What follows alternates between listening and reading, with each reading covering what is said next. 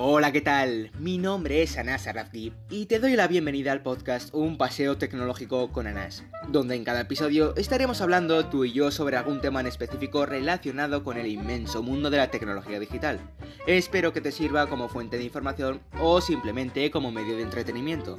Sin embargo, déjame recomendarte la aplicación de Anchor, con la cual grabo y edito mis propios episodios de podcast.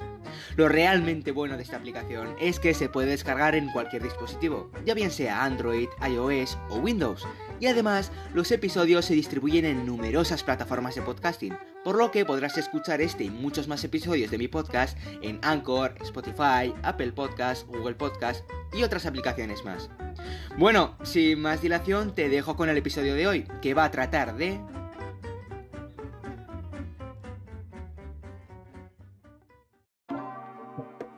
la evolución de Microsoft y la alternativa a los smartphones.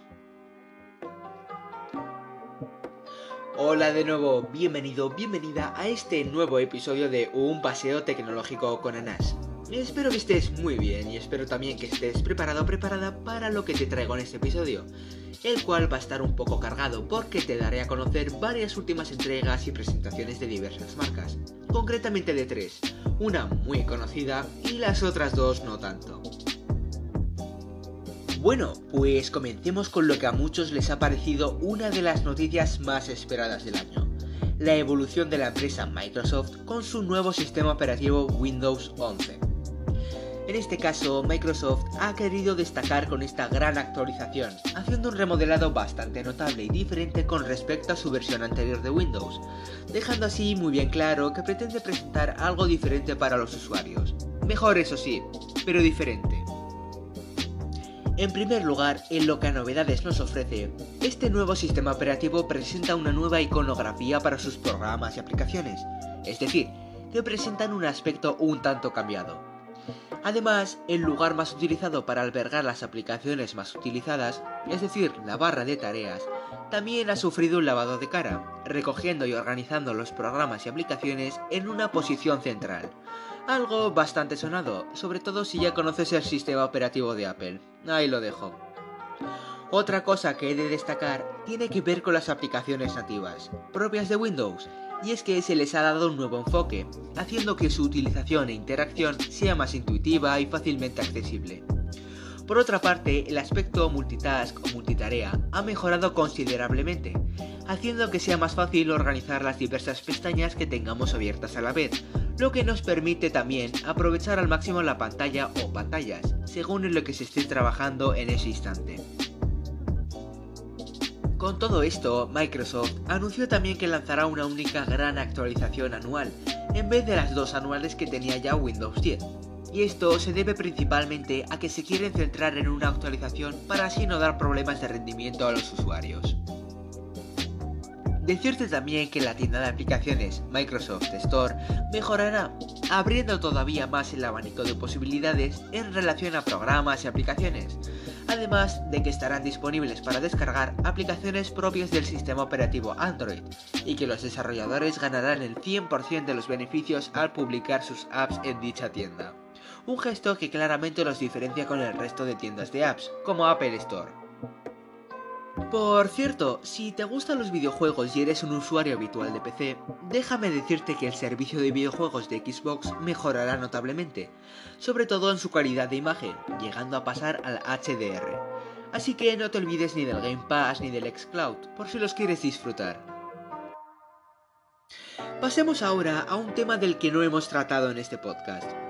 A lo largo de los episodios te he dado a conocer diversas entregas en lo que a smartphones de gama alta se refiere, y sé que no todos podrían ser de tu agrado, así que me gustaría bajar un escalón, no de la forma literal, bueno, ni de la figurada tampoco, porque lo que te voy a contar a continuación es un tanto especial, así que dejémoslo en que vamos a mirar hacia abajo. Entre estas últimas entregas se ha escuchado bastante el nombre del Realme, sobre todo con su nuevo modelo GT, un smartphone cargado con los últimos componentes del mercado, construido con materiales de muy alta calidad, características que te podrían hacer pensar perfectamente de que es un dispositivo más de alta gama. Razón no te faltaría, pero su precio no te diría lo mismo, ya que ronda los 500 euros. Exacto, todo iba a ser normal hasta que este último dato abrió muchísimas bocas entre los amantes de la marca Realme o cualquier otra de gama media. Así que yo lo tendría en cuenta para una futura compra, ya que posee el último de los procesadores, el Qualcomm Snapdragon 888, junto con una pantalla Super AMOLED de 6,43 pulgadas con una resolución de 2400 x 1800 píxeles todo ello acompañado con una tasa de refresco de 120 Hz. En cuanto a su almacenamiento, ofrece dos versiones.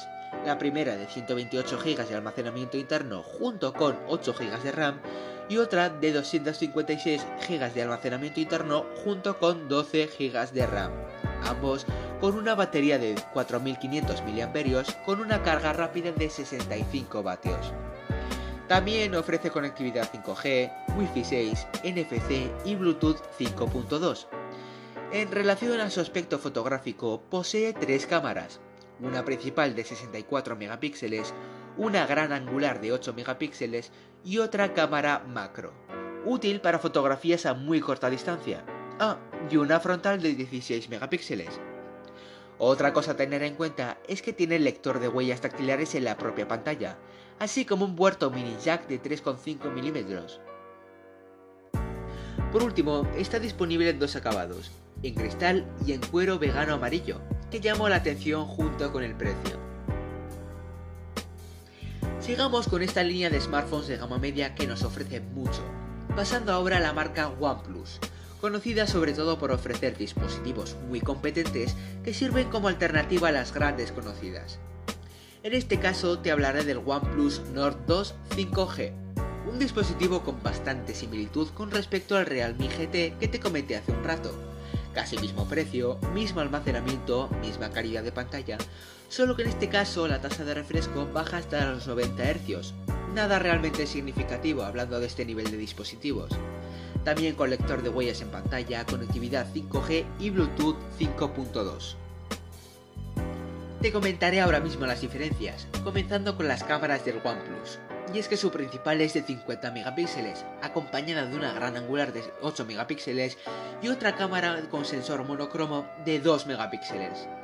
Este último sirve especialmente para captar fotografías en blanco y negro, y su cámara frontal es un poco más potente que el del Realme GT, en este caso de 32 megapíxeles. En cuanto a su procesador se refiere, este Nord 2 posee un MediaTek Dimensity 1200, uno muy poco escuchado, pero que se le puede colocar a la par con el Snapdragon 888, lo que sería una muy buena alternativa. Otra cosa que lo distingue con respecto al Realme GT es el botón deslizante lateral que presenta, el cual permitirá encender el sonido, la vibración o apagar ambos en el propio dispositivo, algo que resulta práctico para el día a día. Además, no posee puerto mini jack 3.5, pero lo consigue compensar con su sonido en estéreo. He de recalcar también que ambos smartphones son muy ergonómicos y agradables tanto en el tacto como en el propio agarre, y que apenas se logran ensuciar sin funda, aspectos muy positivos para los dos.